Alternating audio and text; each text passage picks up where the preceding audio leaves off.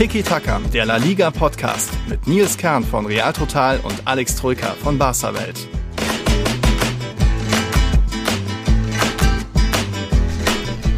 Super Folge Tiki Taka. Hallo, liebe Zuhörer, ihr könnt euch schon denken, worum es in dieser 82. Folge Tiki Taka auch gehen wird, um die kleine große Bombe, die da am Sonntagabend geplatzt ist.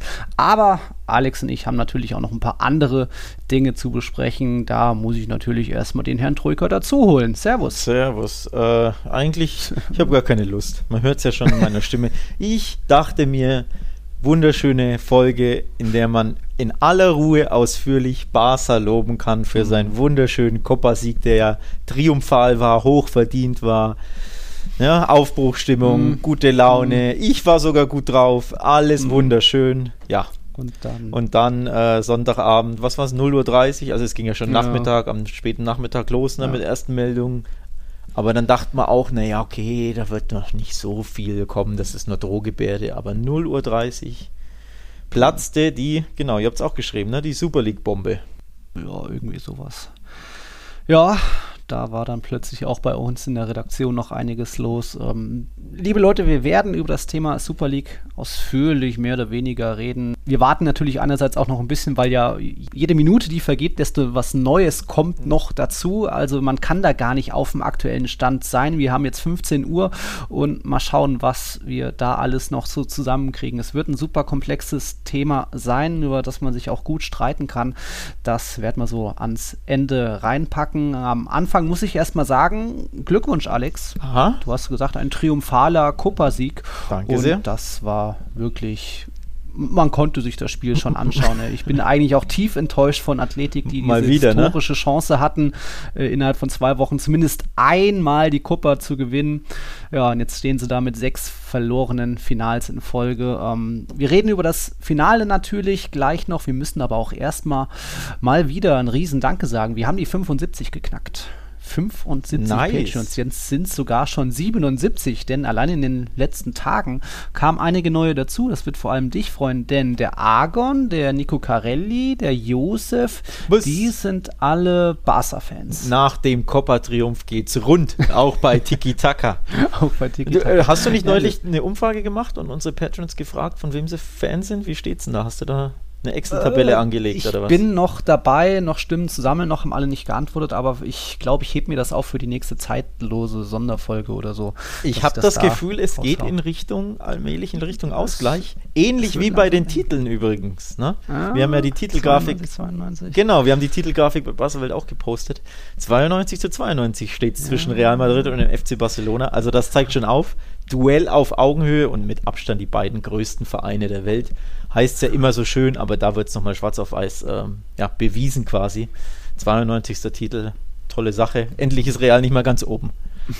Ja, gut, das ist ja auch äh, mal der, mal der führt. Ja, aber äh, der Argon, der Nico und der Josef, die sind aber nicht alleine, denn der Hector Balaguer und der Karim, die haben sich auch angemeldet, sind ja. Realfans. Bei Markus Schneider weiß ich es noch nicht, der muss noch antworten.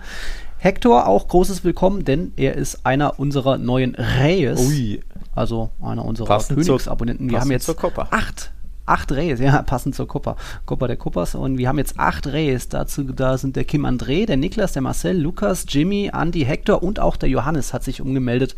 Der, den hatte ich gefragt, der war erst, äh, das, das VIP-Abo hatte, der hat gemeint, ach, in der Corona-Zeit ist der fast so abhängig von Tiki-Taka, freut sich so auf die Folgen, gibt keine Ablenkung groß, da will der das einfach nochmal zurückgeben. Also Sehr vielen schön. Dank auch Jan, vielen Johannes Dank. an alle anderen. Vielen, vielen Dank. Auch. Ja, sehr cool, dass die Community. Johannes wächst. hat auch uns. Hm? Ja, sehr cool, dass die Community, Community wächst. Ähm, grundsätzlich, also unabhängig von äh, welche Stufe jetzt. Wir freuen uns mhm. über jeden, der ja teilnimmt an unserem Podcast, der supportet, der aber einfach ja, zur Community gehören will, mit uns quatschen will, denn äh, es glüht, die Tastatur glüht ja immer. Ne? Wir bekommen ja äh, unglaublich viele Fragen mhm. und wir beantworten ja nicht mal alle on air, muss man ja auch dazu sagen. Also viel ja. Austausch wir äh, versuchen es aber. Genau, viel Austausch findet ja auch hinter den Kulissen statt. Manche ja. äh, kriegen nur so eine, eine, Antwort, auch mal bei persönlichen Dingen oder bei Dingen, die nicht so in den Podcast passen. Also es gibt ja ständig äh, ja, Kommunikation hinter den Kulissen in unserer Community und das freut uns einfach enorm. Das ist eine coole Sache, dass ihr uns alle supportet, dass ihr dabei seid, dass ihr Teil der Community seid. Egal, ob ihr Blanco oder Coulé oder ja, Betico oder was auch immer es sind Werder, Hertha-Fans dabei. Valencia, äh, ja. eine gesunde Mischung, sogar ein Tottenham-Fan ist dabei. Genau. Äh, gesunde Mischung. Fragen habe ich mir notiert vom Johannes, Florian, Nico, Lukas, Marcel, Aurelia, Robin. Ihr merkt, das sind schon einige. Mal gucken, ob wir das alles so unterkriegen. Es geht um Transfers, es geht um das Titelrennen in der Liga, natürlich die Super League. Also Sachen, die wir eh schon thematisieren werden. Also heute mal, sorry, keine Garantie, dass wir wirklich alles super ausführlich beantworten können. Aber wir fangen mal an. Bevor Alex. wir anfangen, warte, warte, Bitte. warte. Ich will jemanden grüßen. Ja. Ich will Hannes oh. grüßen. Er hat uns bei Instagram geschrieben und hat gefragt, wie man ja, Community-Mitglied werden kann. Und dann oh. äh, scheinbar weiß das offenbar nicht jeder. Also nochmal an diejenigen, die es nicht ganz mitbekommen: patreon.com slash Podcast. Link ist auch in der Podcast-Description in eurem Player zu finden. Darüber könnt ihr Instagram-Bio. Genau, in der Instagram-Bio, in der Twitter-Bio. Mhm. Ähm, da sind die Links überall. Also darüber könnt ihr uns supporten. Da könnt ihr eine Kategorie auswählen, euch da anmelden und dann eben ja, uns Nachrichten schreiben. Bekommt ihr den Shoutout etc. Also patreon.com slash Podcast für diejenigen wie beispielsweise den Hannes, schöne Grüße, die das noch nicht ganz auf dem Schirm haben. Mhm. So, genug Orgakram. Gehen wir zum Sportlichen, oder? Gehen wir zum Sportlichen, zum jetzt 92. Titel des FC Barcelona, damit gleichgezogen mit Real Madrid. Aber ich sag mal, es gibt ja diese tolle Grafik, wo auch einzeln aufgeführt ist, wie, wie viele Pokale es gab. Ja, 34 Meisterschaften und 13 Champions League-Titel, das ist schon eher eine Ansage. Es gibt da diesen Vergleich. Wie, wie er ja, sticheln man muss, wie man er hat zehn Autos muss. in der Garage, aber bei, bei Real Madrid sind es dann eben acht Bentleys mm, oder so. Mm, nee, okay. es war eine Alles hochverdiente klar hochverdienter Finalsieg, vor allem auch auf die Saison betrachtet, weil die Mannschaft ja. äh, mich da oft beeindruckt hat durch ihre Moral, nie aufgegeben. Das war vielleicht gegen Grana, Granada am Ende ein bisschen glücklich, aber trotzdem ist, glaube ich, Barca verdienter Pokalsieger. Ja, aber vorher musstest du sticheln, ne? Natürlich. Ich kann ja nichts dafür, nicht dass ihr euch nie für die Copa interessiert und gegen Alcoyano, Alcorcon und wie sie alle heißen ausscheidet, ja? Ah, ja. An die eigene Nase packen, Herr Kern, bitte. Ja. Barca nimmt das, ist das tatsächlich irgendwo eine Schwäche von Real, weswegen auch das Triple noch nie ja, so gegen die Kleinen halt. Da haben sie, gegen die Kleinen haben sie halt keinen Bock. Nicht nur in der Liga, auch äh, generell so. in der Copa oder auch in der Champions League. Schacht, ja, nee, ein bisschen kalt in der Ukraine, heute mal nicht so. Das ist halt auch Real Madrid irgendwo. Ein bisschen zugespitzt, äh, polemisch von mir formuliert zugegeben, aber es ist ja wirklich ein bisschen so. Und Barca war schon immer, warum auch immer, ein Copa. Äh, ja. Ein Copa-Team, eine Copa-Mannschaft, ne? Rekordhalter 31, 31. Titel. Aber auch in den letzten Dekaden und auch davor, diese Copa wollen sie, warum auch immer, mehr als jeder andere scheinbar. Gut, Ausnahme Atletico, äh, Athletic Bilbao, die wollen die Copa auch, aber können sie halt nicht so häufig gewinnen. Ähm, die haben ja unfassbar viele Finals verloren. Mhm. Allein jetzt gegen Barca. Sechs, also vier. Sechs insgesamt die letzten und vier davon gegen Barca. Vier gegen Barca in den letzten, ich glaube, zwölf Jahren sind es. Nur gegen mhm. Barca. Also, das ist schon auch bitter, ne? Also, ja, fühlt man ein bisschen mit.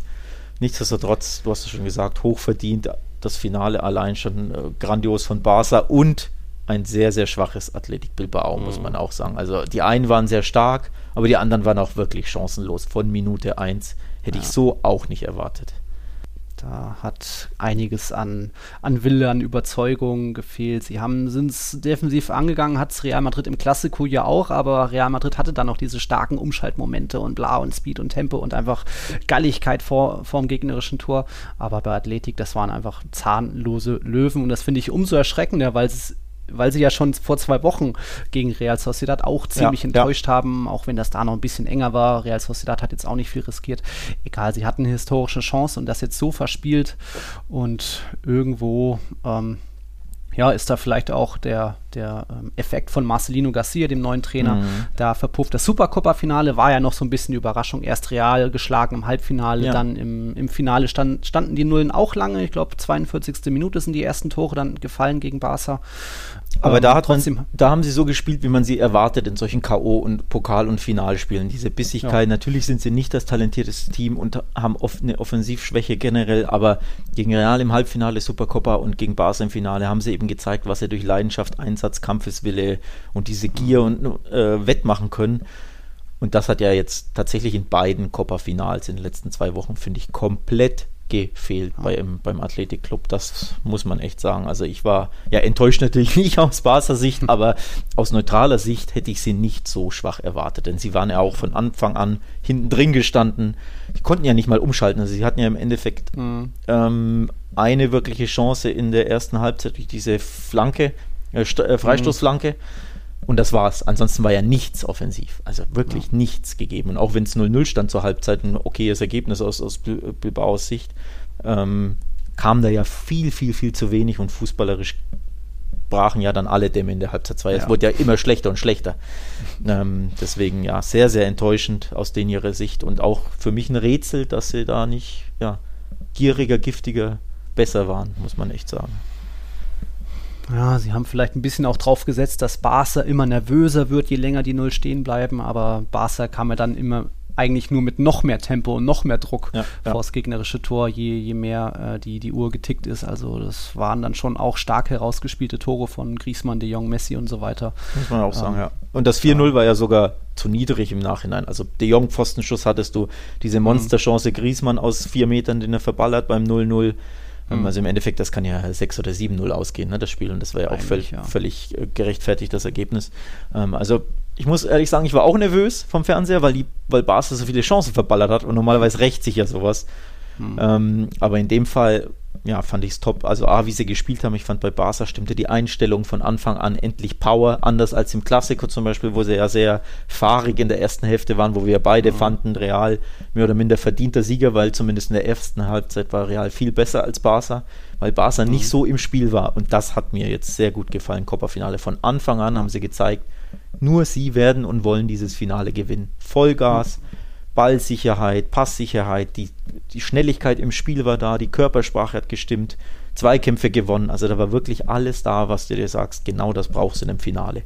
Und dann natürlich Torchancen herausgespielt und glücklicherweise die Torchancen dann hinten raus auch genutzt. Also war wirklich all around ein super Finale von Barca, muss man echt sagen. So häufig hatte ich ja zuletzt nicht mehr die Chance, sie in so einem K.O.-Spiel so zu loben, also in so einem wichtigen Spiel. Von daher wirklich äh, Chapeau, eine tolle, tolle Leistung von Barca. Ich bin echt ja. sehr glücklich gewesen. Ja, und auch generell würde ich nochmal ähm, hervorheben das Thema Reformierung der Copa del Rey. Das ist ja jetzt die zweite Saison gewesen, wo es außer im Halbfinale nur K.O.-Spiele, also ohne Rückspiele gab. Und das hat schon für einiges an Action gesorgt. Also jetzt im Halbfinale war ja, ja auch Udi Levante das erste Mal überhaupt dabei. Wir hatten dann auch packende Spiele gegen den FC Sevilla. Atletico früh raus, die Sensation Real im ersten Spiel auch früh raus gegen Alcoyano und auch letztes Jahr gab es ja schon äh, Überraschung damit. Wer war es? Mirandes, der Zweitligist im Halbfinale. Ja, ja. Granada kam weit, also da hat schon, wurde schon viel zum Positiven verändert, so wie man es vom DFB-Pokal ja auch kennt, mit nur einer Partie pro Runde, wie ja. gesagt, außer im Halbfinale. Ja, ich bin, ich bin auch Fan von, wir haben es ja auch schon in den letzten äh, Monaten angesprochen, immer wenn wir über die Copa sprachen, ich bin auch großer Fan dieser Reformierung.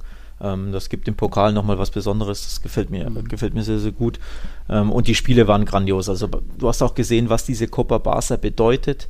Schon in den vorherigen Runden gegen Granada hast du es gesehen, dass es unbedingt wollten ähm, weiterkommen, als sie zurücklagen, auch gegen Sevilla, das waren die Remontada, dieses äh, 2-0 in der 93. Mhm. vom Piquet, hast du auch gesehen beim Jubel allein, wie viel dies, dieser Mannschaft das bedeutet. Entweder, ja. Endlich wieder Erfolgserlebnisse, K.O.-Spiele für sich gewinnen, auf dramatische Art und Weise, durch Comebacks. Mhm. Das, daran wächst eine Mannschaft auch. Das gibt mhm. dir Selbstbewusstsein und das brauchst du auch peu à peu, um eben ja auf mittelfristige und lange Sicht da endlich wieder dein Selbstbewusstsein so aufzubauen, dass du vielleicht auch dann irgendwann in der Champions League oder so einfach mhm. mal wieder diese Hürden überkommst, die da Liverpool und Man City und Bayern und wie sie alle heißen sind. Und beim Jubel natürlich hast du es auch gemerkt, ähm, auch im Nachhinein, wie wichtig Barca dieser Pokalsieg ist. Denn normalerweise, machen wir uns nichts vor, die Copa del Rey wird belächelt von den äh, großen Vereinen von Barca und Real. Man nimmt die natürlich ein bisschen mit, vor allem dann, mhm. wenn man die Liga oder die Champions League nicht gewinnt, dann ist es der Trostpreis. Aber ansonsten ist es ja. halt einfach nur der drittwichtigste Pokal. Aber bei Barca hast du gesehen, im Umbruch, in dem sie sich befinden und durch diese ganzen Nackenschläge in der Champions League ähm, und auch den Ligaverlust letztes Jahr, hast du gemerkt, mhm. wie unfassbar wichtig dem Verein dieser Copa-Titel ist. Das war echt sehr offensichtlich. Das das hat auch alles finanzielle Gründe, deswegen war man bei Real Madrid gar nicht so traurig über das Alcoyano aus. Man hat sich dadurch ja auch ein paar anstrengende Spiele noch gespart und äh, so, ein, so eine Halbfinale Champions League, auch Viertelfinale, ist finanziell viel, viel mehr wert, als wenn man da ins Pokal-Endspiel kommt, auch wenn ich da jetzt nicht genau, die genauen Zahlen kenne. Aber das zeigt schon, Real Madrid nimmt den Wettbewerb da nicht ernst. In diesem Jahrtausend gab es nur zweimal den Erfolg, 2011 und 2014. Da ist mehr nicht in diesem Jahrtausend, also Es wird da auf die leichte Schulter jedes Jahr aufs Neue genommen, mal durch ein Fauxpas wie gegen Cadiz durch das Cherry-Chef geht, mal Alcorcon, mal Alcoyano. Mal aber auch trotzdem kommt man vielleicht weit und scheitert dann im Halbfinale an Barca oder so, wie es äh, 2010 oder so war. Egal, Barca jetzt 31 Königspokale, Athletik bleibt Zweiter mit 23, dahinter Real Madrid 19 und Atletico 10. Ähm, ich würde mal eine kleine Frage von der Aurelia reinwerfen. Mhm. Ich, mir ist jetzt auch aufgefallen, Ricky Putsch spielt ja gar nicht mehr so eine Rolle. Ähm, Dembele ist auch so eine Sache, den könnte man zu Geld machen, meint sie. Wie siehst du da die Zukunft der beiden? Was sollte man vielleicht mit beiden machen? Was ich kurios fand und auch unnötig äh, irgendwo, Putsch wurde aus dem Copa-Kader gestrichen, mhm. kurz vor dem Spiel. Also der große Copacada wurde am Donnerstag bekannt gegeben mit äh, 26 Spielern, aber dann der Spieltagskader oder Spielkader, Finalkader ähm, am Spieltag selbst, am Samstag, und da wurde Putsch, wie ich finde, völlig unnötigerweise gestrichen, weil ich meine, es waren zwei Torhüter auf der Kaderliste. Also warum brauchst du denn oh. zwei Torhüter im Finale, aber kein Mittelfeldspieler? Pjanic wurde ja auch gestrichen. Stimmt, ähm, ja. Der spielt ja komplett überhaupt keine Rolle seit Wochen, aber Putsch wurde eben trotzdem immer wieder eingewechselt und äh, ja, so gesehen neben Ilaik Schmoriba der einzige Mittelfeldspieler auf der Bank. Also eigentlich mhm. brauchst du ihn allein schon. Dass er gestrichen wurde, finde ich, ist auch irgendwo ein Zeichen von Kuman, aber natürlich kein schönes für den Spieler erst recht nicht. Ich bin gespannt, ob er in den Plänen nächstes Jahr eine große Rolle spielt oder ob Kuman ihm wieder raten wird oder sogar ja deutlich machen wird, such dir in Form einer Laie in einen anderen Verein. Ich finde es die falsche Wahl oder die, ja, die falsche Mitteilung an Puig sollte es soweit kommen. Aber Kuman mag ihn scheinbar nicht so sehr. Ähm, also was auffällig ist, Ilaik Schmuriba jetzt von 0 auf 100 ähm, plötzlich ja. wirklich erster Einwechselspieler im Mittelfeld des FC Barcelona geworden. Das ist wirklich Wahnsinn. erstaunlich. Ähm, ja. In seinem jungen Alter erst recht und ja, von 0 auf 100 in, in ein paar Spielen jetzt. Also da mag Kuman diesen Spieler scheinbar deutlich und Putsch mag er scheinbar, warum auch immer, nicht so sehr. Mhm. Ähm, also ich bin gespannt. Da wird turbulent im Sommer sein, glaube ich. Und Dembele, glaube ich, wird verlängern. Ähm, also da läuft der Vertrag 2022 aus. Natürlich mhm. musst du ihn verlängern jetzt, sonst musst du ihn verkaufen im Sommer. Und das, also wenn der Spieler nicht unbedingt gehen will, kann ich mir das nicht vorstellen. Ähm, mhm. Wenn natürlich ein PSG lockt und er sagt, hey, da kann ich mehr verdienen und äh, PSG mhm. Frankreich und so, würde ich gern zurück. Und auch 60, 70 hinlegt oder so. Ja, äh, dann wird der, genau, dann wird der Verla Verein vielleicht äh, schwach. Ja. Aber ich glaube, Barca will verlängern und ich glaube, Dembele wird nicht weg wollen, weil er spielt ja jetzt regelmäßig gut. Pokal jetzt mal nicht, war auch nur auf mhm. der Bank, aber nichtsdestotrotz ist er ein essentieller Teil für diesen Angriff des FC Barcelona okay. und musst du verlängern aus meiner Sicht. Dann kannst du ihn immer ja noch in einem Jahr oder in zwei verkaufen, aber du musst den Vertrag zumindest verlängern das waren jetzt so deine Einschätzungen. Was wäre denn, das hatte auch der Johannes, unser neuer Reh, gefragt, deine Prognose und auch dein Wunsch hinsichtlich Transfers? Wer gehen, wer kommen könnte, sollte? Boah, da muss ich fast schon wieder ausholen. Ne? Das ist jetzt. Mm. Äh, trifft mich unvorbereitet. Ähm, ich kann ja auch erstmal anfangen. Ja, bitte. Bei Real Madrid ist das ganz große Problem natürlich weiter die Offensive, dass irgendwie ein zweiter Scorer fehlt. Hazard äh, wird das irgendwie nicht mehr. Ja, ja, also ist mein ganz großer Wunsch, der ist ja mittlerweile hin, hinlänglich bekannt, dass es dass Mbappé irgendwann du, weiß tragen wird. Du, das ist auch mittlerweile mein Wunsch, ganz ehrlich. Ja.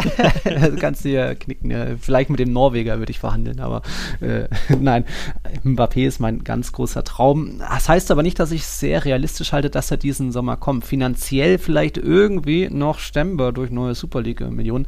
Nee, ähm, es liegt im Endeffekt am Spieler. Die ganz großen Spieler wie Mbappé, wie Haaland können es sich selbst aussuchen. auch wenn sie 22 oder 23 erst die Entscheidung fällen, werden trotzdem noch jede Menge Clubs da ähm, Schlange stehen ich könnte mir auch vorstellen, dass ähm, ein Regilon zurückkommt von Tottenham, um da auch die linke Seite, den Konkur Konkurrenzkampf mit Mondi zu ja, anzuheizen. Alaba ist, wie gesagt, immer noch ein Thema. Der hat das Angebot vorliegen von Real Madrid, aber eben noch nicht zugesagt, weil er wohl auch scheinbar noch mit anderen Vereinen ähm, verhandelt. Was ich als Fan dann wiederum sage, hm, entweder du willst zum größten Verein der Welt oder dann lass es halt gleich sein und verhandel nur noch mit City und PSG oder wem auch immer.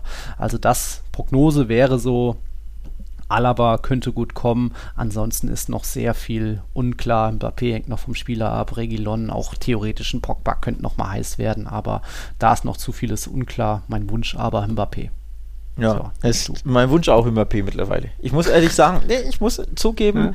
ich war sehr, sehr unentschlossen. Wenn du sagst, ja, okay, du musst einen nehmen, Haaland oder Mbappé, wen nimmst du? lieber ja. oder wen, für wen entscheidest du dich? Aber mittlerweile, boah, Mbappé war schon geil in der Champions League, ne? Was er hier gegen die Bayern gemacht hat, leider natürlich auch gegen Barca, war auch mhm. im Camp Nou sehr, sehr beeindruckend. Ähm, von daher tendiere ich da Richtung Mbappé, aber klar, wenn der wechselt, wovon ich ausgehe, aber es muss nicht diesen Sommer sein, vielleicht der nächsten, mhm. glaube ich auch, der wird eher weiß tragen als blau-rot.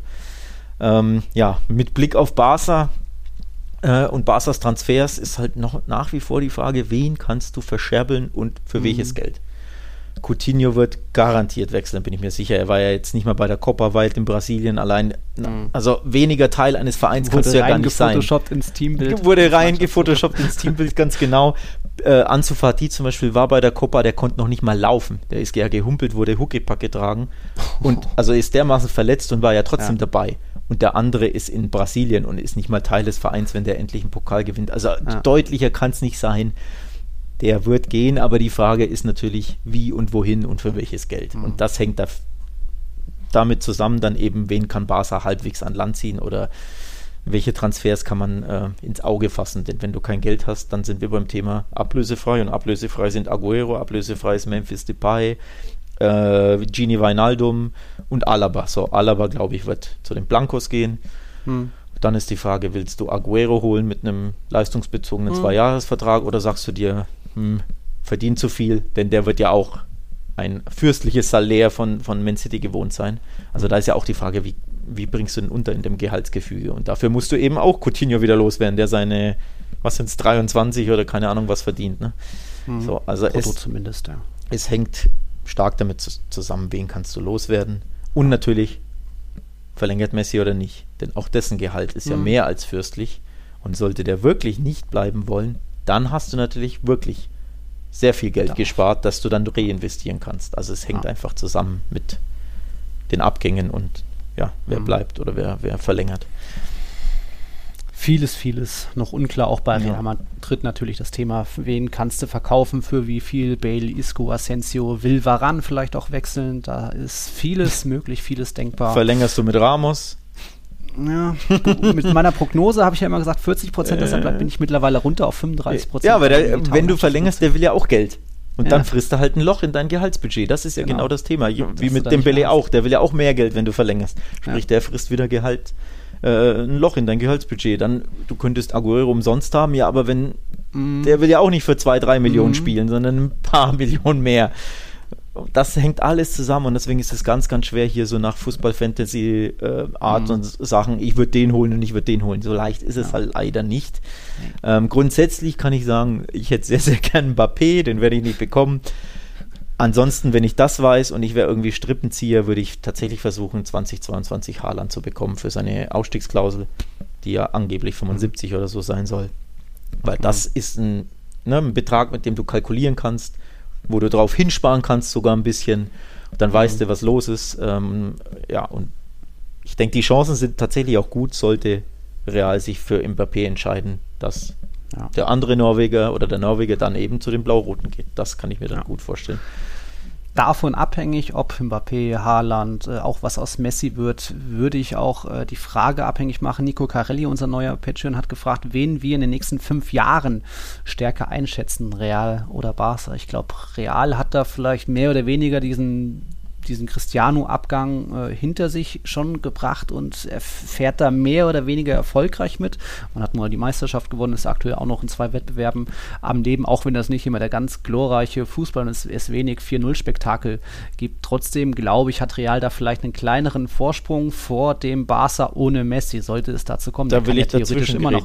Der kann ja immer noch drei, vier Jahre bei Barca ja. spielen, aber ich glaube, Barca würde schon sehr, sehr viel fehlen. Da will ich trotzdem dazwischen grätschen, mhm. weil bei unabhängig von Messi, die Personalie ausgeklammert, Groß und Modric sind nicht mehr die Jüngsten.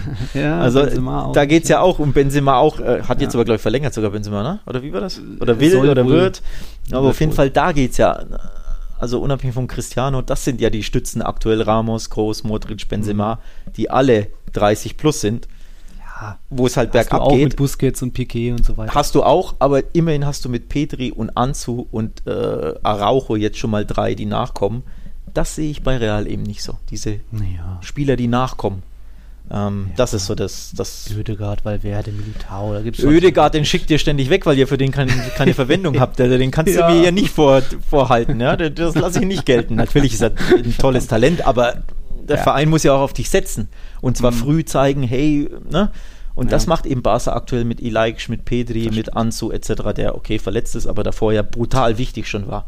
Hm. Und das fehlt mir bei, bei Real. Deswegen sehe ich da, und das ist meine Antwort an die Frage, eher Barca im Vorteil, Mhm. wenn man Messi ausklammert und sagt, der ist weg. Ja. Ähm, ja, aber gut, das ist Zukunftsmusik. Das, das wird man nicht so genau beantworten können. Wir können aber ein bisschen genauer schauen auf das Thema Titelkampf jetzt in diesem Jahr und ob das da jetzt auch ein Viererkampf entstanden ist. Wir schauen auf La Liga nach dem kleinen Break. Bis gleich. Sechs Punkte trennen die ersten vier Teams in La Liga nur. La Liga so spannend wie gefühlt noch nie und vor allem La Liga auch die spannendste Liga in Europa, zumindest die Top-Liga. Atletico 70 Punkte, dann Sevilla mit 64 Punkte. Da bahnt sich mittlerweile auch sowas wie ein möglicher theoretischer Viererkampf noch an. Zumindest hat uns da der Florian gefragt, ob wir das realistisch sehen, dass Sevilla da noch mit eingreift. Ähm, Tja, Dark Horse sind sie, ne?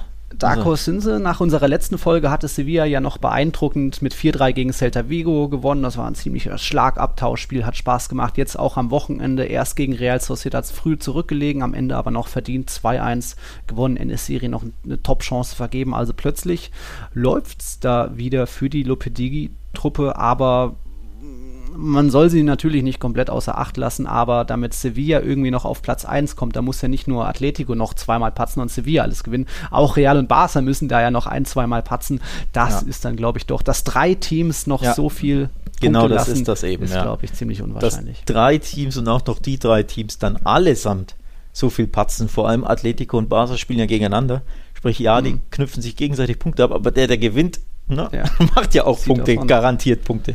Von daher, mh, ja, kann ich nicht sehen. Also, ähm, was ich natürlich sehen kann, ist, dass der FC Sevilla Real Madrid zum Stolpern bringen wird, denn die spielen noch gegeneinander, wenn ich mich nicht täusche, ne?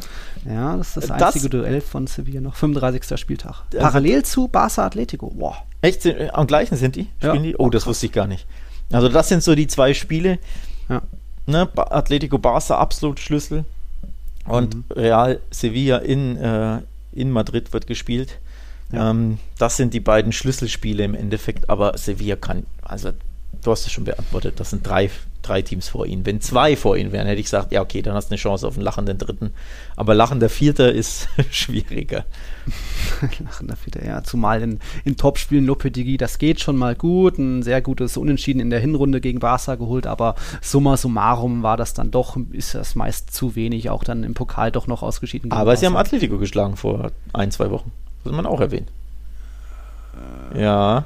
Deine Erinnerung ist nebulös. Ein Ja, 1-0-Sieg. Ja, Hat er schon gar nicht mehr im Blick. Okay. Liebe Hörer, Nils Kern ist äh, Durch den Wind. durch den Wind überfordert von zu viel Fußball. Ja. Ja. äh, echt, äh, gegen Sevilla, gegen Betis den Patzer habe ich noch auf dem Schirm, aber dann am Ja. Wochenende davor. Genau. Na gut, ich vertraue dir einfach mal. Mhm. Trotzdem das Meisterschaftsrennen in La Liga richtig spannend. Atletico jetzt auch mehr oder weniger zurück in der Spur. Zumindest haben sie einfach mal eine Ansage äh, rausgehauen, dass Mike gedroppt 5-0 Eber geschlagen. Ja, Atletico war echt gut, aber Eber war leider auch äh, sehr, sehr schwach. Ich glaube, die haben keinen Torschuss aufs Tor hinbekommen, sind deswegen nicht zu Unrecht Tabellenletzter mit 23 Punkten. Vier Punkte Abstand au- aufs rettende Ufer, aber so wirklich Hoffnung habe ich da nicht mehr. Aber wir wollen ja über Atletico reden. Also ohne Luis Suarez auf einmal geht's wieder. Hätte ich nicht gedacht. Ähm, Joao Felix hat auch gefehlt. Ähm, angeschlagen, Knöchelverletzung, Suarez, Muskelblessur. Also die beiden Stammstürmer, auch wenn äh, Korea ähm, ja jetzt auch Stamm ist, ähm, der sich mit Felix in den Mhm. letzten Wochen immer wieder abwechselte, aber der einfach ein Chancentod normalerweise ist.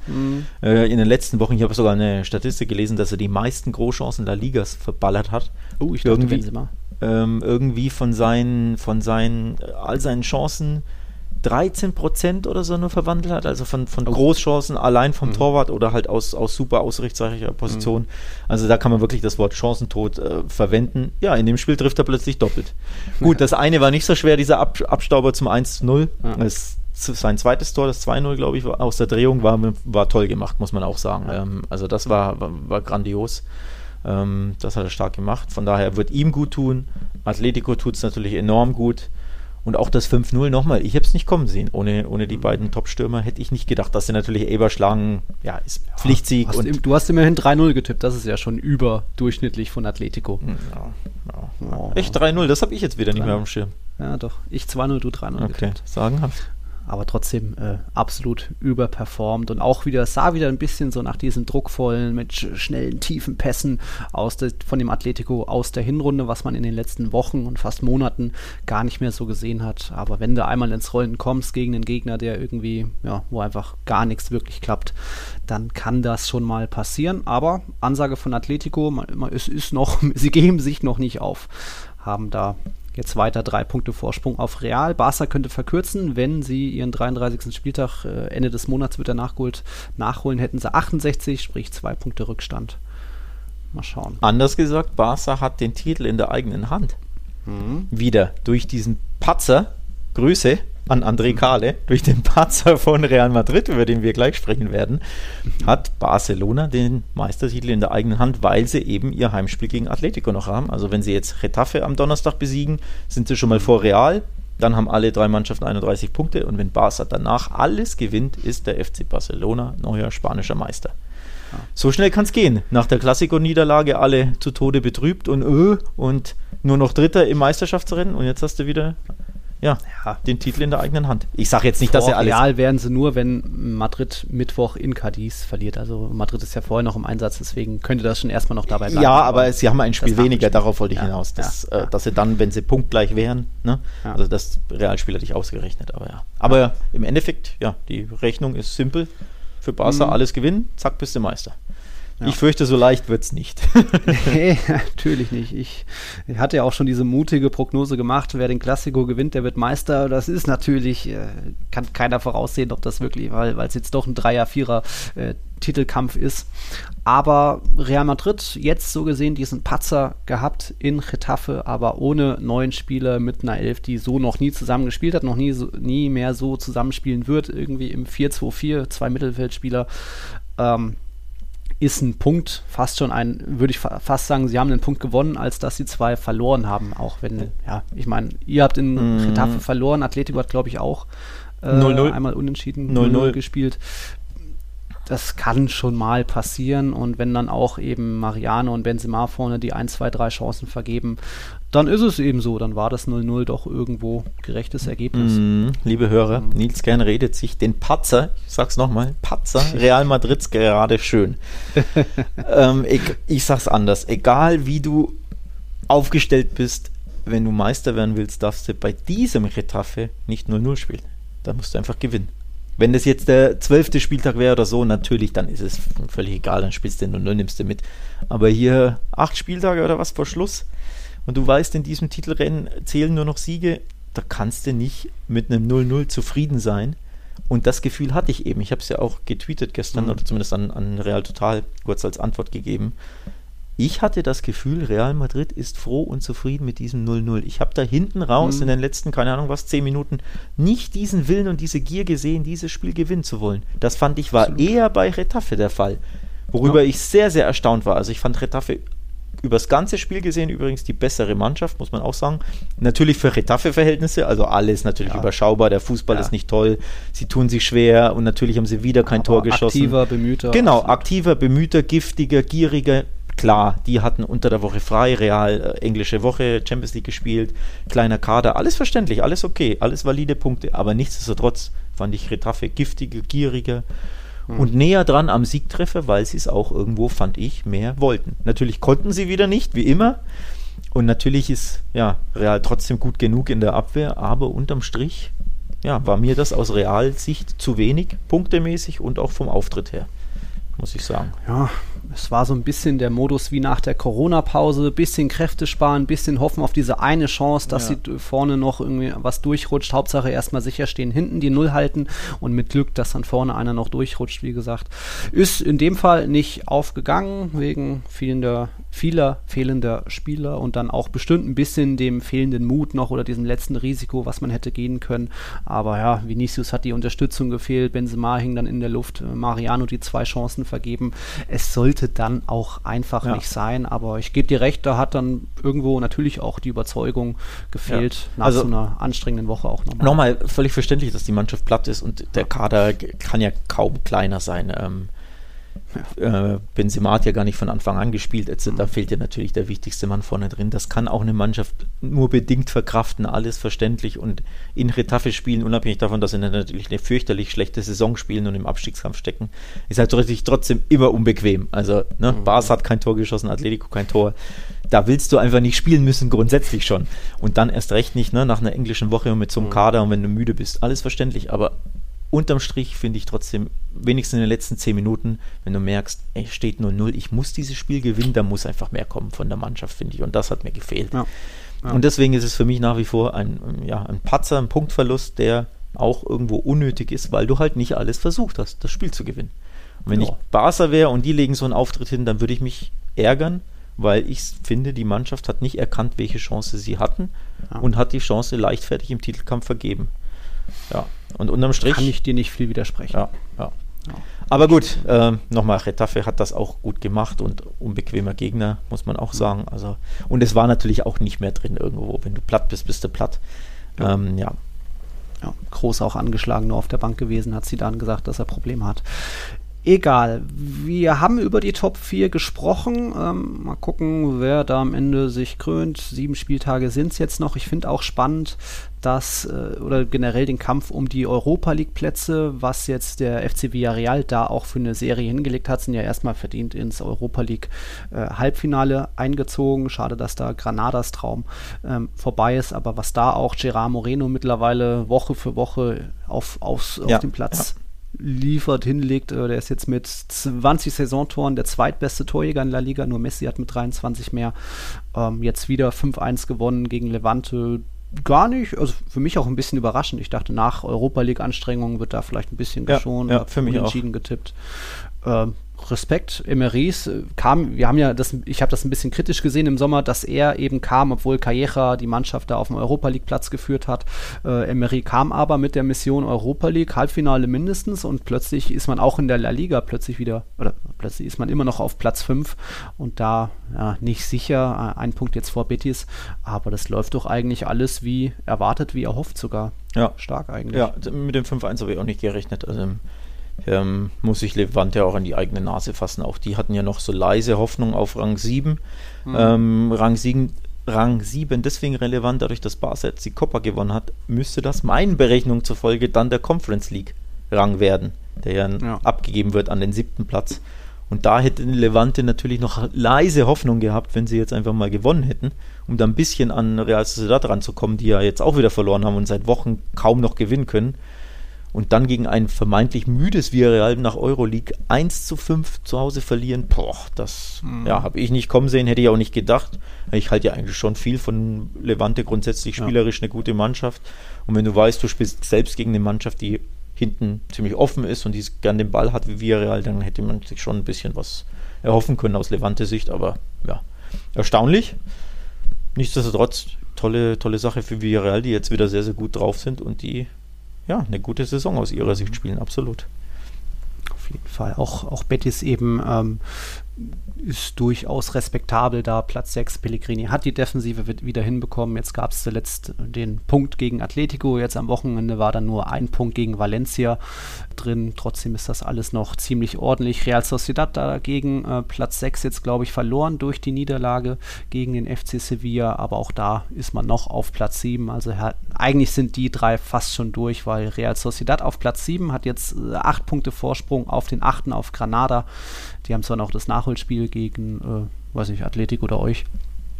Aber eigentlich sind die oben die vier machen es unter sich aus und dann die drei, die Plätze 5, 6, 7 machen es wahrscheinlich auch unter sich aus, da diese Europa League Plätze. Mal gucken, ob da Granada noch dazwischen grätschen kann. Ja, die Top 7 echt ja. spannend. Also muss man echt sagen, mhm. da lohnt, äh, lohnt sich jede Woche auf La Liga zu gucken zumindest die Tabelle zu aktualisieren, weil äh, spannender kann eine Top-Liga nicht sein. Also muss man auch sagen, ne? die wirklich die spannendste Liga. Der Fußball ist nicht immer der tollste. Wir haben La Liga mhm. sehr kritisiert in diesem mhm. Jahr, in diesem Podcast, aber viel spannender könnte es oben und unten natürlich auch übrigens nicht sein. Ja. Ähm, sollte man auch nicht vergessen. Also auch wenn es äh, da für die Kollegen aus Eibar nicht so gut aussieht, muss man auch sagen. Also die haben wirklich auch wie ein Absteiger gespielt mhm. bei Atletico. Gegen dieses Atletico musst du ja auch erstmal fünf Tore kassieren, muss man ja auch sagen.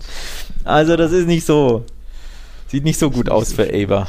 Nee. nee. Um es ist wohl, soweit ich, wann sind sie das erste Mal aufgestiegen? 2014 oder so, seitdem durchgehend in der Liga geblieben. Das ist absolut respektabel für den kleinsten Verein mit dem kleinsten Stadion aus der kleinsten Stadt äh, in La Liga. Aber es scheint wohl an ein Ende zu kommen und trotzdem finde ich da auch dann wieder äh, sehr respektabel, dass man scheinbar an äh, Mindy Libar, dem Trainer, festhält. Also er hat sie ja in der ersten Liga übernommen, jetzt seit vielen Jahren ist nach Simeone der zweitlängste äh, Trainer im Amt, sage ich mal. Und es sieht danach aus, als würde er dann auch vielleicht mit der Mannschaft in die zweite Liga gehen. Es sind nur vier Punkte Rückstand aufs rettende Ufer, kann noch alles äh, klappen, aber sieht schlecht aus. Aber dann finde ich es gut, dass da Eber so ein bisschen vielleicht auch wie Freiburg mit Streich ist, einfach ja, wo ja. noch ein paar andere Regeln irgendwo gelten. Nee, finde ich auch, finde ich auch ja. gut. Ähm, finde ich, ja, gebe ich dir recht, dass sie an ihm festhalten, aber ich glaube, es wird am Ende, also es sieht schon aktuell sehr, sehr schlecht aus. Die sind schon mhm. wirklich äh, schlecht in Form. Auch natürlich bitter, dass Alaves äh, gewonnen hat, das direkte Duell gegen Huesca ähm, mhm. aus Ebers Sicht, denn jetzt ist Alaves aus der Abstiegszone gesprungen und jetzt gibt es gleich drei Teams mit 27 Punkten. Alaves, Huesca und Valladolid. Ähm, das war auch nicht so gut ähm, für, für, für Eber oder aus Ebers Sicht. Dann hat Cadiz gepunktet, immerhin einen Punkt geholt. Also mhm. die robben sich da oben auch ein bisschen raus. Osasuna wieder gewonnen, die sind ja jetzt endgültig gerettet. Also endgültig rechnerisch natürlich nicht, aber 37 Punkte, 10 Punkte Vorsprung, da wird überhaupt nichts mehr passieren. Mhm. Ähm, also da ist einer unten rausgesprungen quasi. Ähm, alles nicht so die Top-Ergebnisse für Eber, muss man schon sagen. Nee. Nicht wirklich. Ich hatte sie ja schon zu Saisonbeginn auf Abstiegsplatz getippt. Dann hat man noch gesagt Elche und Wesker. Ja, jetzt aktuell Elche noch. Mal gucken, ob sich da Wesker in den letzten Wochen waren, die ganz gut drauf, da noch retten können. Kurzes, Wort noch, noch zu kurzes Wort zu Alaves noch. Das sollte man nicht unter den Tisch fallen lassen. Trainerwechsel hat sich absolut gelohnt nach zwei Spielen. Ja, Unentschieden in Bilbao 0-0 und jetzt das 1-0 ja. gegen Huesca. Zwei Spiele, vier Punkte, kein Gegentor. Ja. Äh, Javi Kalecha, der neue Coach, macht also in seinen ersten beiden Spielen absolut alles richtig und bis Trainerwechsel sofort gefruchtet, muss man auch sagen. Also es sah ja unter ähm, Abelardo. unter Abelardo fürchterlich schlecht aus. Wir haben es ja thematisiert, sein, was war es, ein Sieg in, keine Ahnung, 14 Spielen oder wie auch immer die Bilanz ja. war, also grausam schlecht. Und jetzt plötzlich läuft Also das hat mhm. absolut funktioniert.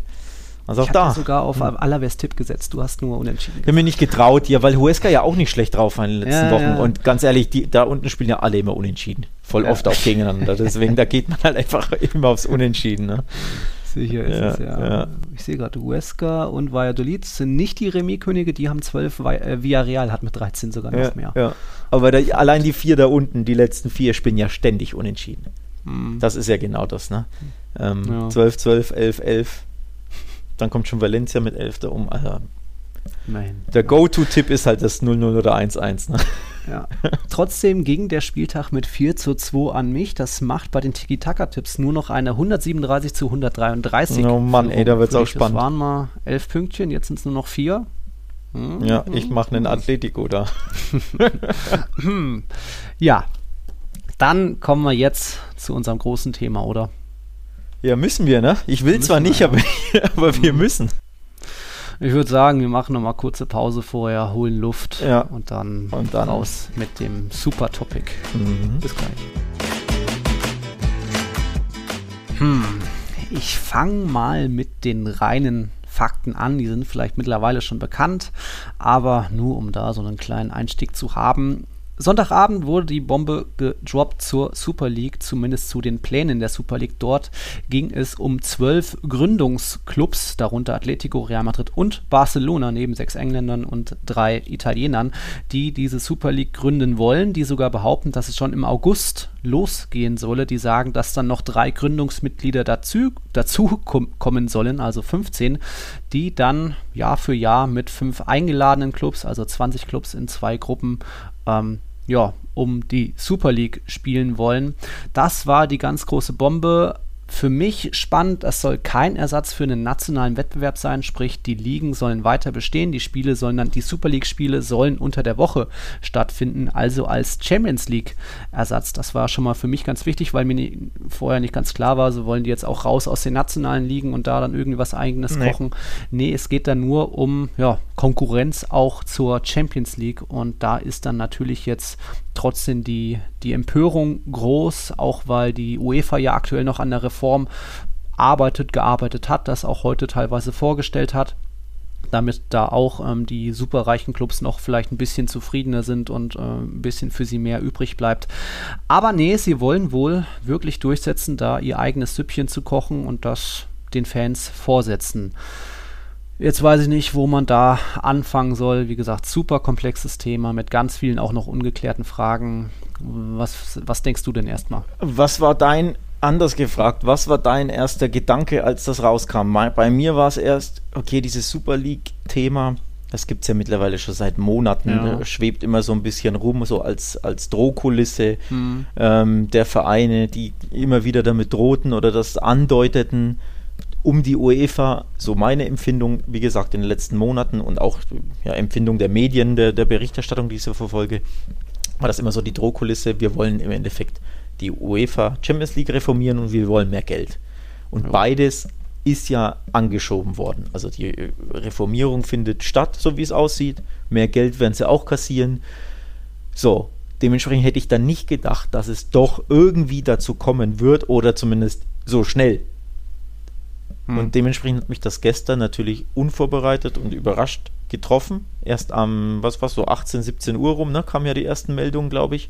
Ja. Und, aber auch da hätte ich nicht damit gerechnet, dass es nachts um 12.30 Uhr plötzlich ein Statement gibt und eine eigene Website und mhm. jeder Verein das tweetet und äh, ja, wie gesagt, äh, Pressemitteilung etc. Also auch um 18 Uhr, als, als die äh, Reports rauskamen, hätte ich auch noch nicht damit gerechnet, dass es so schnell so hart wird, also von den Fakten her, ne, dass harte Fakten geschaffen werden.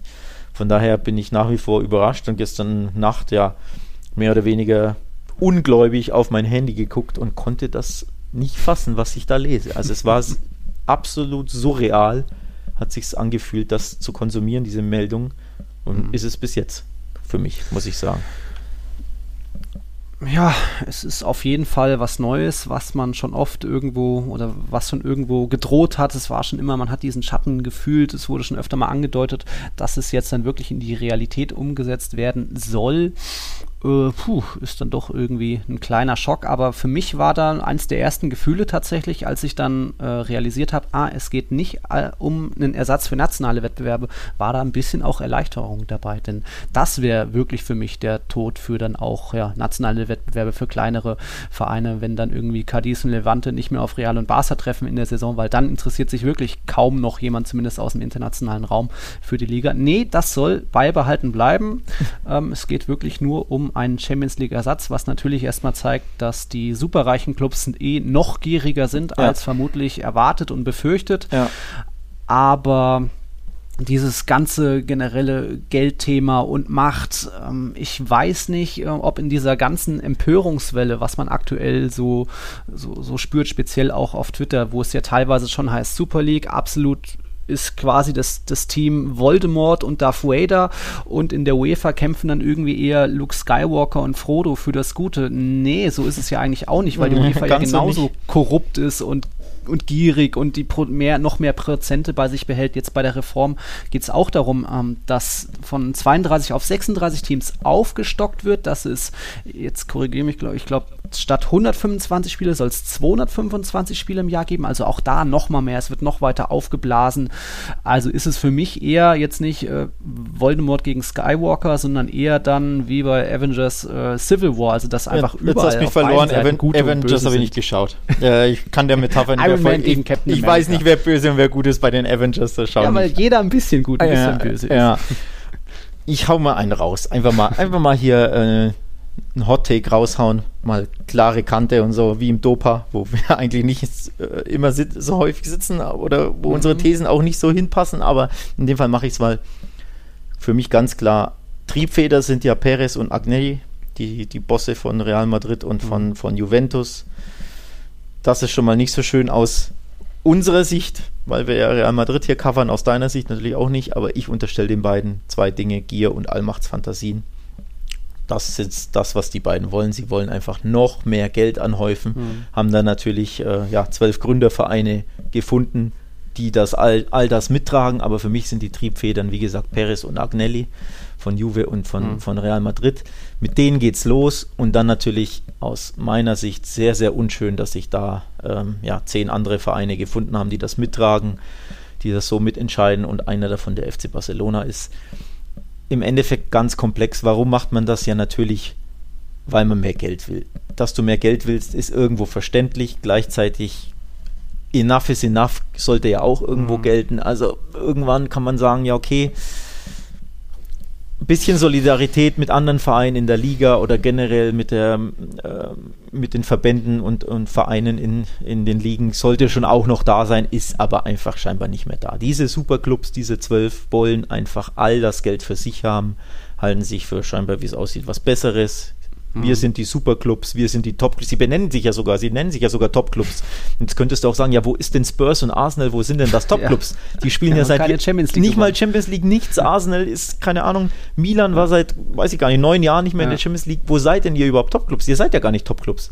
Also auch diese, ne, diese mhm. Anmaßung, sich einen Topclub zu nennen, weil man das jetzt halt gründet und wenn man sich für was Besseres hält und noch mehr das Geld ähm, will, das ist mir schon sehr stark zuwider dieser Wettbewerbsgedanke ja. geht da einfach verloren, wenn du immer Absolut. 15 festgesetzte Teams ja, hast, die auch immer ihre garantierten Einnahmen bekommen. Aber auch da nochmal, so was ähnliches hatte die UEFA ja jetzt auch geplant mit ihrer 10-Jahres-Wertung, dass selbst wenn Real mal Siebter werden sollte in der Liga, dass sie trotzdem dann das, in der Champions League dabei. Allein das also geht mir ja schon zu weit. Aber das ist ja auch dem Druck geschuldet, den dieses ähm, mhm. Super League-Drohgebärde, dieses Drohbild quasi ähm, ja, was die Folge davon ist. Ne? Sie müssen diesen Super League Clubs oder mussten was bieten, damit diese nicht, die sich nicht abkoppeln.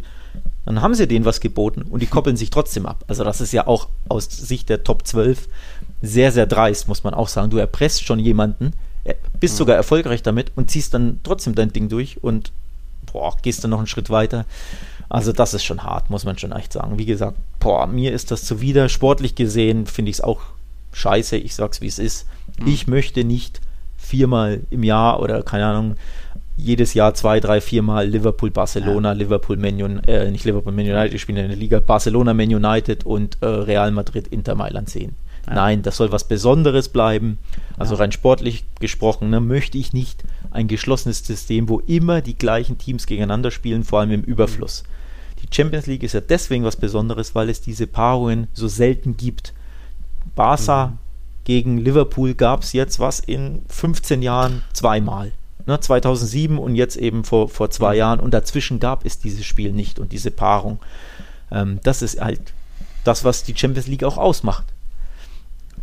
Wenn du die ständig gegeneinander spielst und wenn du es auch ja, ein geschlossenes System hast, wo keine anderen Vereine rein können, immer nur die gleichen Mannschaften.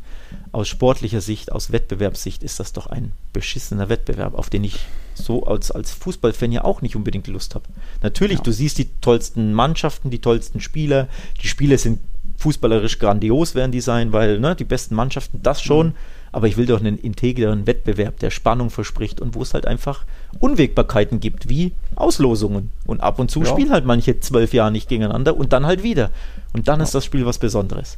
Und all das killt ja die Super League. Deswegen auch unabhängig von den finanziellen Sachen, die natürlich über allem stehen, aber auch sportlich gesehen ist das für mich ein Wettbewerb, der mir nicht gefällt, muss ich ehrlich sagen. Ja der Wettbewerb, das Format, das Sportliche, das missfällt mir auch. Aber wie gesagt, das Thema Empörung, was wie sich da manche auch jetzt auf die Seite von UEFA auch FIFA schlagen, kann ich nur nochmal wiederholen. Auch dort gibt es Korruption, wenn wir über die WM auch 22 reden oder auch der spanische Verband, der einen Klassiker auf 13 Uhr legt, die Supercopa nach Saudi-Arabien Montagsspiele sogar mal diesen Plan hatte, mit irgendeinem Spiel in Miami auszutragen. Auch da steht ja. Geld überall im Fokus. Absolut. Überall geht es nur noch um Geld. Deswegen ja. ist es auch ein bisschen naiv zu sagen, äh, andere andere Wettbewerbe oder Verbände machen das anders als jetzt diese drei äh, zwölf Superreichen. Co Conference nee. League ja auch ein gutes Beispiel, die neu eingeführt mhm. wird im nächsten Sommer. Das ist ja auch ja. wieder nur, ne, ja. um Geld zu verdienen und um den Wettbewerb da zu mhm. verwässern, damit die oben mehr Geld kassieren und die unten, die kleinen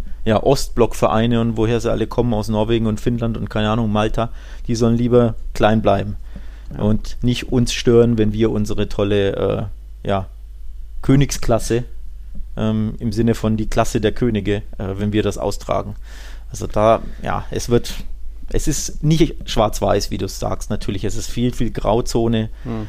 logisch, aber ja, und für, für mich bleibt eben wichtig, dass die älteren Wettbewerbe, das sind nun mal die nationalen Ligaverbände, dass die bestehen bleiben, sodass wirklich noch ein Cadiz, ein Levante weiter existieren können, weil die kriegen immer noch die hohen TV-Prämien, weil, weil Real und Barca in der Liga bleiben, weil ja, trotzdem auch Messi ins Stadion Bestehen kommt. werden sie bleiben, aber man muss natürlich gucken, ob die Top 12 da noch mitfunken werden, denn das ist ja aktuell die Drohkulisse der Verbände. Ähm, ich glaube auch Tebas und seine LFP drohen da ja und sagen, ja, wenn ihr bei der Super League mitmacht, könnt ihr bei uns nicht mitspielen. Da, dazu kann es ja auch kommen.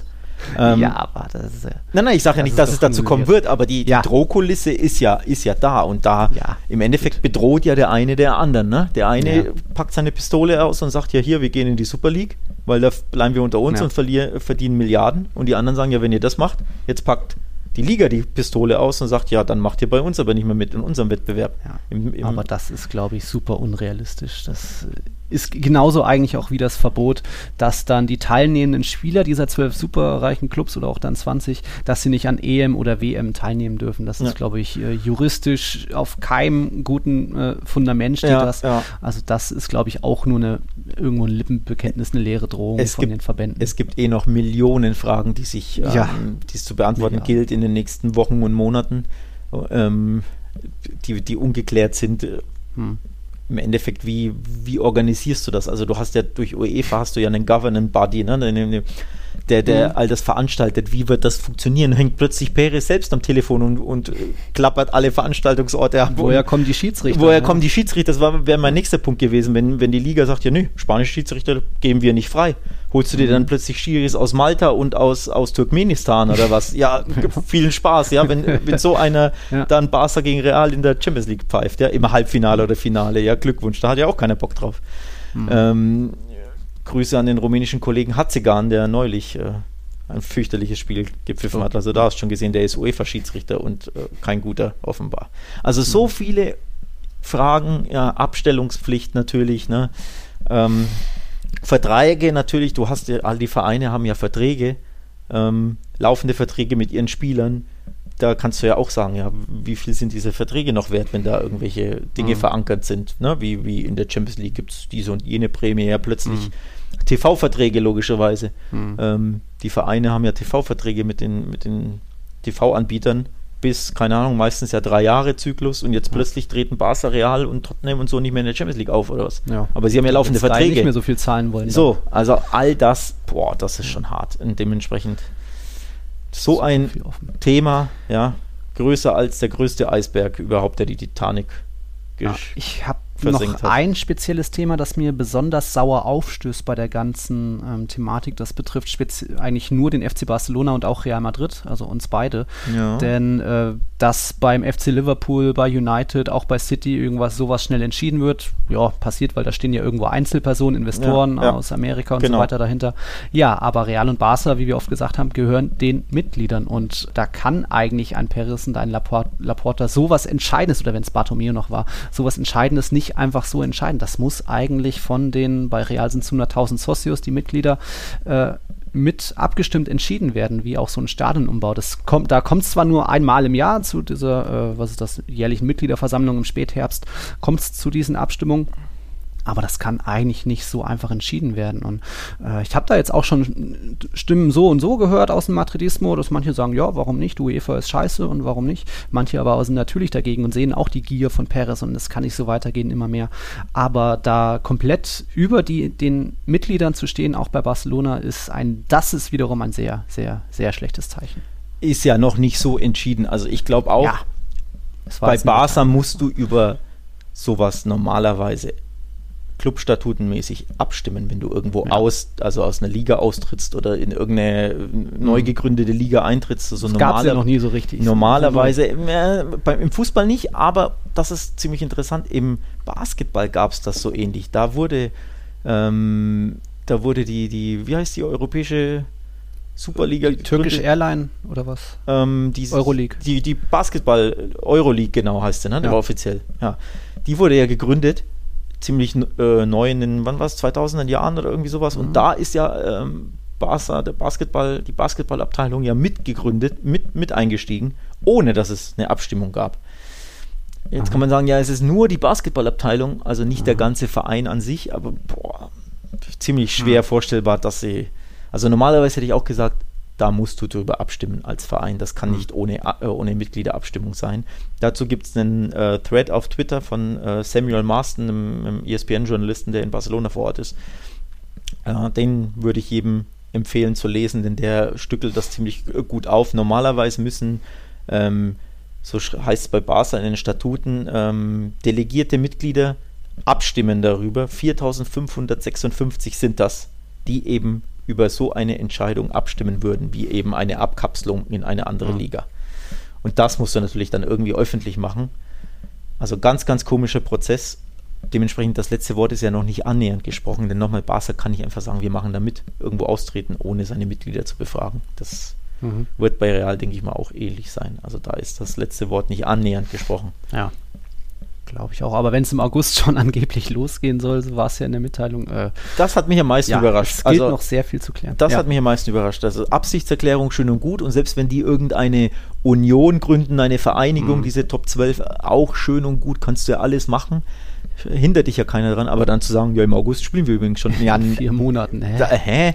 Also das ist schon, das ja. ist komisch. Aus Barca Sicht um da so ein bisschen Einblick ins Szenenleben zu geben, mhm. missfällt mir das natürlich sehr. Ähm, ja, ich bin da kein Fan von grundsätzlich von dieser Abspaltung, von dieser Gier, von dieser Machtgier, äh, mhm. erst recht, Geldgier auch. Ich glaube, Barca ist da nicht so die Triebfeder mhm. wie andere Vereine. Du ja. hast ja angesprochen und wie gesagt, Agnelli von Juve und Perez von Real sollen mhm. Medienberichten zufolge, sie sollen ja auch Chairman werden, also die, die Bosse dieser, dieser Super League-Gruppe. Das sind die Triebfedern, die haben das auf die Beine gestellt und Barca rennt so ein bisschen hinterher aus, ich glaube, irgendwo verständlichen Gründen auch, aber mhm. irgendwo natürlich auch, ja, unschönen Gründen. Der eine ist natürlich das Geld. Barca hat eine Milliarde Schulden.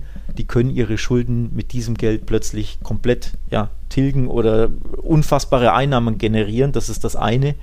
Da ist es natürlich dann schwer, Nein zu sagen. Das andere ist natürlich, wenn dein allergrößter Rivale in der Liga und überhaupt, ne, Real Madrid, so ein Ding macht und da mit dem Geld winkt. Und du weißt natürlich, selbst wenn ich das nicht will, kann ich denn auf das Geld verzichten, während dein Real, mhm. äh, dein, dein, dein, dein, Rivale Real diese Kohle davon einnimmt zieht. und davonzieht dann und dann eben auch in der Liga dann ne, sich plötzlich die Haalands und Mbappés dieser Welt leisten kann und du ja. konkurrierst dann nur noch mit Betis und Co. finanziell, sportlich, so ein bisschen mhm. übertrieben gesagt. Auch das ist, glaube ich, so ein Beweggrund, warum Barca sagt, boah, da können wir nicht wirklich wegbleiben. Ich glaube nicht, dass sie so grundsätzlich so erpicht drauf sind, aber sie schwimmen halt mit. Ähm, glaube, Laporte hat das gestern auch so ein bisschen angedeutet. Ich meine, hat ein Interview gegeben, wo er auch gesagt hat, er guckt sich das an und man muss schauen und alles abwägen und so ein bisschen mhm. hin und her gerudert hat. Also, ja, aus Basler Sicht finde ich scheiße natürlich, dass sie da einer dieser zwölf sind. Aber ich glaube, sie sind eben nicht die Triebfeder, sondern eher so der Mitläufer, glaube ich. Mhm. Ich würde das Ganze nochmal auf die Fanperspektive ziehen. Ähm, Robin Tangermann hat uns zum Beispiel gefragt, ob wir glauben, dass es irgendwie ein Fansterben oder zumindest, dass die Vereine einen Verlust von Fans äh, erleiden werden, wenn es wirklich dazu kommt, weil die Fans sich dann vielleicht nicht mehr damit identifizieren können können. Da würde ich erstmal sagen, ich glaube, so ein Shitstorm und dass sich vielleicht auch x Prozent, äh, wenn das auch nur ein, zwei Prozent der Mitglieder sind, äh, die sich dann erstmal abmelden, das ist, glaube ich, mit einkalkuliert irgendwo äh, so, so ein Shitstorm auch. Also ja, es wird es geben. Mir hat auch schon einer einen Screenshot geschickt, wie er Real Madrid eine E-Mail geschickt hat, so, äh, ich kündige hiermit meine Mitgliedschaft. Das gibt's, aber die normale Mehrheit und da zähle dann auch irgendwo ich mich als Fan dazu, weil wie gesagt, für mich hat äh, Liga irgendwo Priorität das wird so weitergehen. Und noch ist eben noch nichts wirklich äh, konkret handfest, dass man wirklich sagen kann, ja, am 18. August oder am 14. August ist das und das Spiel.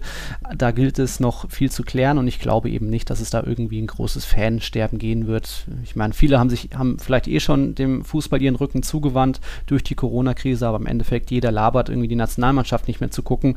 Ja, und irgendwie merke ich nur, ich mache das und glaube ich keiner. Und Twitter ist trotzdem voll. ich habe auch wenig äh, Deutschland-Spiele geschaut zuletzt, muss ich auch sagen. Ähm, ich glaube, dieser Shitstorm, der also jetzt nicht aufs Internet bezogen, sondern wirklich äh, Fanvereinigung, Fans im Stadion etc. bleibt in Spanien eher aus. Ich glaube, in England ist das krasser. Da ist die, und in Deutschland natürlich auch, wobei jetzt keine deutschen Vereine zu diesen Top 12 gehören. Hm. Aber in Deutschland hättest du nochmal einen viel krasseren Backlash, einen viel krasseren Shitstorm hm. der Vereine, der Vereins. Ähm, äh, nicht der Vereine, sondern der Fans der Vereine, der Zuschauer im Stadion, der Vereinsverbände, äh, Fanclubs etc. In England habe ich schon Bilder gesehen, wo Liverpool-Fans Banner aufgehängt haben vom Stadion etc. Mhm. Die, die, die, ähm, Rest in Peace, ja. Ähm, die, die, äh, auch die, die ganzen Experten hier, Gary Neville und wie sie alle heißen, äußern sich da, äh, Jamie Carragher etc. von Liverpool äußern sich da sehr, sehr klar und krass. Ich glaube, in Spanien ist es nicht so heftig, deftig. Ähm, hm. Liegt vielleicht auch daran, dass Real und Barca eh schon allen enteilt sind. Ja. Und so die, ja, der normale Betico, der normale Valencia-Fan, der normale Cadiz-Fan eh schon, ja, naserüpfend auf, auf äh, Barca und Real hochblicken, runterblicken kannst du ja nicht sagen, weil die ja einfach mhm. komplett enteilt sind ne? und ja, wie so ein Luftballon davon schweben. Ähm, also ich glaube, in England wird es krasser, da gibt es wirklich ein Movement, da gibt es äh, heftige ja, äh, Tumulte, glaube ich, wird es auch geben. Glück natürlich für diese Top 12 Vereine ist, dass wir in der Pandemie leben und keine Zuschauer im Stadion, Stadion sind. sind. Das muss man ja auch sagen. Sie haben sich natürlich den bestmöglichen, in Anführungszeichen, Zeitpunkt für diesen Scheiß ausgesucht, nämlich kein Mensch im Stadion, keiner kann protestieren und wann postest du es? Um 0.30 Uhr in der Nacht. Ja, natürlich, ne? Auch nicht mal tagsüber, ne? Wo du noch mehr, zumindest online, noch mehr Shitstorm hättest. Nee, du machst es auch noch in der Nacht. Aber wie gesagt, die Pandemie rettet quasi diese Top 12 von noch mehr Shitstorm. Denn wenn wir, mhm. wenn du dir vorstellst, morgen ist ein Spiel, Liverpool Heimspiel, ne? Und die sagen am Tag vorher ja hier, wir wollen nicht mehr Champions League spielen und gründen diese Elite-Liga. Mhm. Was dann im Stadion los wäre, boah, da ging es richtig ab. Also die Pandemie kommt diesen Top 12 Supervereinen sehr gelegen ne, für ihre Pläne, muss man auch sagen. Mhm. Ja, um da langsam auf äh, zu einem Ende zu kommen. Ich weiß immer, ich persönlich weiß immer noch nicht, ob ich dafür oder dagegen bin. Ob ich glaube, ich bin einfach immer noch unsicher, denn ich sehe ich sehe, dass viele Dinge gegen eine Super League sprechen, auch eben dieses sportliche, unfaire Wettbewerb ohne Qualifikation. Aber ich sehe auch wen, wenige Nachteile zu dem, was die UEFA eh schon tut und auch plant. Also für mich ist es eben dieses Böse gegen Böse und irgendwo weiß ich auch, dass es ein Kampf vielleicht gegen Windmühlen ist und äh, man da nicht viel bewegen kann. Also nehme ich es vielleicht auch hin. Wie gesagt, nationaler Wettbewerb soll unangetastet bleiben und Real und ba La Liga wird Real, Barca und Atletico nicht einfach rauskicken. Aber überleg dir mal, wenn die jetzt hier die ihre 3,6 Millionen kassieren. Also nicht jeder kriegt 3,6, sondern ne? Milliarden Diese, sogar. Milliarden, sorry, meinte ich. Ähm, wird ja. natürlich aufgeteilt. Aber wenn die das kassieren und dann spielst du in einem Wettbewerb mit Cardis, die was ein Fünfzigstel von deinem Budget haben oder keine Ahnung wie viel, wenn es überhaupt reicht. Ja?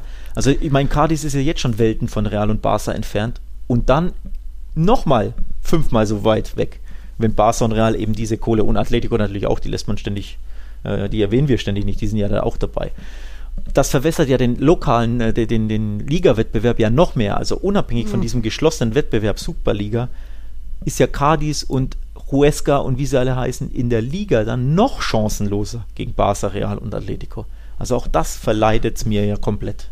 Würde ich nicht sagen. Cadiz hat ja jetzt sagen. auch nur ein, ein Fünfzigstel von dem Marktwert von Real Madrid irgendwie im Kader und trotzdem haben sie in der Hinrunde gewonnen. Also es wird immer noch diese Märchen geben und äh, auch keine Ahnung, Barca hat jetzt mal gegen Getafe verloren und so weiter. Das wird es irgendwie immer geben, weil dann doch, egal, ja. wenn du mal Mbappé, Haaland und Hazard auf dem Platz hast, wenn die keinen Bock haben, dann verlierst du halt trotzdem gegen eine Mannschaft, die halt wirklich eine Mannschaft ist und 100% kämpft. Nein, das, das schon. Ich sage ja nicht, dass es keine Siege der anderen mehr gäbe, um Gottes Willen.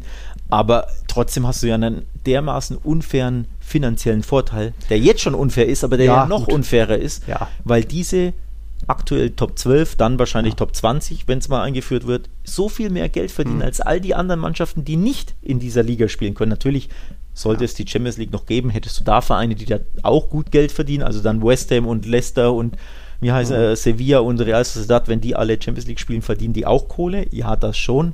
Mhm. Aber gegen die Mannschaften, die weder in Champions noch in Super League sind, die sind ja dann wirklich komplett benachteiligt finanziell. Also noch mehr als zuvor. Und das finde ich dann schon krass, weil im Endeffekt die Nahrungskette ändert sich ja dann noch krasser. Weil Barca hat ja dann plötzlich, aktuell hat Barca keine Kohle für Neymar und Mbappé mhm. und Haaland. Und dann hätten sie sie eben schon. So. Ja. Also, Das Ich- heißt aber nicht, dass Cardis jetzt was weggenommen wird. Sie hätten trotzdem noch die ja gut, Cardis könnte. Haaland nicht verpflichten, weder jetzt noch dann. Das stimmt Ja, natürlich. sie würden vom TV-Kuchen Ja. aus der, dem spanischen TV-Gelder-Paket Ja. würden sie noch die gleichen 5% kriegen, Ja. wie jetzt auch schon. Aber klar, international ist die Lücke ist nicht mehr zu schließen und die, Und die Giganten waren eh schon davon und jetzt sind sie erst recht noch und weiter. die wird immer, immer, immer größer. Und das wollen diese Superclubs. Und das finde ich nicht gut. Deswegen, ich bin entschiedener Gegner von Mhm. diesem System. Aus finanziellen Gründen und natürlich auch aus sportlichen nochmal. Es gibt doch nichts Schöneres für einen Fußballfan. Angenommen, du bist jetzt Eintracht Frankfurt-Fan. Du warst noch nie in der Champions League und hast jetzt Absolut. die Chance, in die Champions League einzuziehen. 100%. Das ist das Größte, was es gibt für den Eintracht-Fan, abgesehen von einem Titelgewinn, Pokal oder Meisterschaft. Endlich Champions Ja. League spielen. Du warst in Prag mit Barca, ich Genau. war mit Real in Pilsen. Das sind Und- doch für mich auch Genau, und Highlights. das bedeutet ich halt was für mich. Wenn Ja, ich jede Woche äh, dreimal im Jahr zu Liverpool kann und immer wieder jedes Jahr immer dreimal die Chance habe, Mhm. Ja. dieses Spiel ist ja nichts mehr Besonderes. Diese Reisen sind nichts mehr Besonderes. Nee, ich bin da Das stimmt. Gar kein Fan von. Also ich fühle mit den kleinen Mannschaften, die sich übrigens auch alle mit Statements Mhm. mittlerweile peu à peu beschweren. Ne? Von Cardis gibt es ein Statement, von Betis habe ich gesehen. Alaves, ja. Ähm, Nett. La Liga hat auch schon ein Statement, also Tebas haut da jetzt einen nach dem anderen raus wahrscheinlich. Hm. Für den ist das auch ein gefundenes Fressen. Ne? Ja, ich muss Ja. sagen, denn, gefühlt das erste Mal in meinem Leben bin ich so ein bisschen auf der Seite von Javier Tebas. Hätte ich auch nicht gedacht, dass ich das jemand sagen werde. Ähm, Ja. Muss ich nur nochmal wiederholen, der ist genauso grob, dann hatte schon Natürlich. Ideen und Montagsspiele. Ja. Geld regiert die Welt, den Fußball sowieso. Und dieser europäische, solidarische, solidarische Gedanke, der hat ja schon, hat ja schon die letzten Monate in der Politik gezeigt, gemeinsames Impfen, das hat ja auch schon nicht geklappt. Also das gibt's einfach nicht. Jeder denkt nur an sich heutzutage leider und die Reichen ru rulen the world, was auch immer. ja, gut. Ja, das war's, oder? Das war's. Ich glaube, es reicht. Das war's. Ähm, Hm. Kein schönes Ende, nee, aber ich glaube, liebe Leute, ihr jetzt haben wir alle schlechte habt Laune. ihr ein bisschen was gelernt. Jetzt haben wir alle schlecht. Meine Laune ist im Keller. So. Jetzt endgültig. Ja, wie zu Beginn der Episode. Hm. Ja. Gut, so viel zum Thema Copa, strahlender Copa-Sieger FC Barcelona. Davon äh, spüre ich nichts mehr. Hm, lange her. Lange her gefühlt, ja. Zu, Immerhin, es können neue positive Vibrations, äh, Vibes kommen unter der Woche. Wir haben eine englische Woche vor uns. Jetzt am Mittwoch zum Beispiel gibt es Spiele wie Levante gegen Sevilla, Betis gegen Athletic und Cadiz gegen Real. Revanche. Cadiz ja das Hinspiel mit 0-1 gewonnen. Und am Donnerstag dann noch Atletico gegen Huesca, Real Sociedad empfängt Celta und am Abend dann noch Barcelona gegen Getafe. Also So. auch da Revanche für das Hinspiel. schön. Abschlussfrage an dich. Was hast du eigentlich letzte Woche so getrieben? Ich habe ge gehört, du wurdest so ein bisschen äh, Postbote-mäßig warst du unterwegs.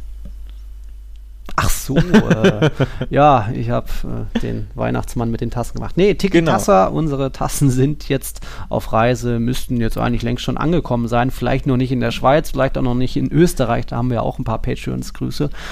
Aber zumindest Eine Nachricht haben wir schon bekommen. haben. Bitte? Eine Nachricht haben wir Echt? schon bekommen von einem Patreon, dass seine Tasse angekommen ist. Instagram Ähm, oder wo? Mit Oder Patreon. bei Patreon. Äh, Christoph Schmode. Hey, die Tasse kam heute an. Ah. Danke nochmal und Ah. mach weiter so. Also die erste Tasse ist scheinbar schon mal angekommen. Ähm, also ist auch ja da so nochmal, Sache, Postversand und, und Tasse, aber sie hat überlebt. sie hat überlebt, das freut uns natürlich sehr. Also die Tassen an unsere Patrons, die ersten sind raus. Wir haben das ja auch in der Sonderfolge erklärt und in der letzten Folge auch. Leider kamen weniger Tassen bei uns an, als wir bestellt haben. Da gab es ein äh, Print-Problem. Mhm. Nichtsdestotrotz, die ersten Patrons sollten ihre Tasse haben. Wo könnt ihr uns unterstützen? Nochmal die Wiederholung, äh, die, die Einspielung. Patreon.com slash Podcast. Da könnt ihr uns supporten und manche Supporter eben haben jetzt endlich nach langer, langer Wartezeit ihre Tasse bekommen. Also wenn ihr auch eine Tasse be- haben wollt, ihr wisst, was zu tun ist. So, was Mhm. wollte ich noch sagen? Was fällt mir noch ein? Hm. Nix. Nix. Nix. Wenn, wenn ihr, liebe Leute, auch Tassen bekommt, teilt das auch gern auf äh, Social Media oder so, dann sehen wir es gleich. Genau, Twitter, das würde uns auch freuen. Genau, macht ein. Foto davon. Äh, Facebook, Twitter, Instagram, wo auch immer. Taggt uns gern. Macht ein bisschen Werbung für unsere Tasse auf gut Deutsch. Ja. Wir haben, das, wir haben das ein bisschen verpeilt. Also ich zumindest, weil ich habe selber keine Tasse mehr hier. Es waren einfach nur Ich habe so. meine weiße auch opfern Ja, müssen, weil zwei eben, wie gesagt, äh, Printprobleme es gab mit diesen Tassen, Mhm. blöderweise. Aber wird schon. Ne? Es wird schon. schon. Und dann auch bald noch T-Shirts und so weiter. Aber ja, ich glaube, wir haben ja geduldige Patreons. So Jetzt 76, 77. Also vielen, vielen Dank nochmal. Unsere neue Folge wissen wir noch nicht genau, ob wir die Sonntagabend aufnehmen, so nach Barcelona-Spiel oder irgendwie Mittwochnachmittag. Ja, Da Montag. hat dann Real das Programm vor Champions League. Mal schauen. wir Montag, nicht Mittwoch, du hast Mittwoch gesagt. Äh, äh, Ja. Montag, ja. Sonntag oder Montag. Da gucken wir noch. mal. Guck mal nochmal. Genau. Hui, volle Folge, super Folge, super Sache. Hm. Super Copa, nee, passt nicht.